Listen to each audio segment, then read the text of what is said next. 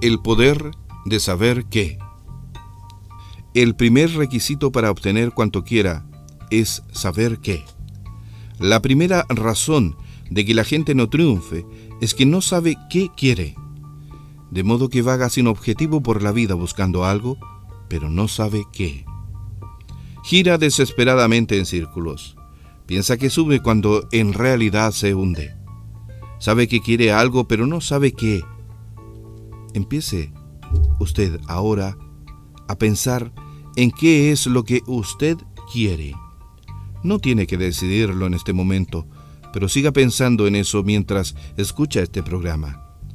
Cuando se pregunte, ¿qué quiero? Piense solo en términos de una meta en la vida. El poder de saber qué.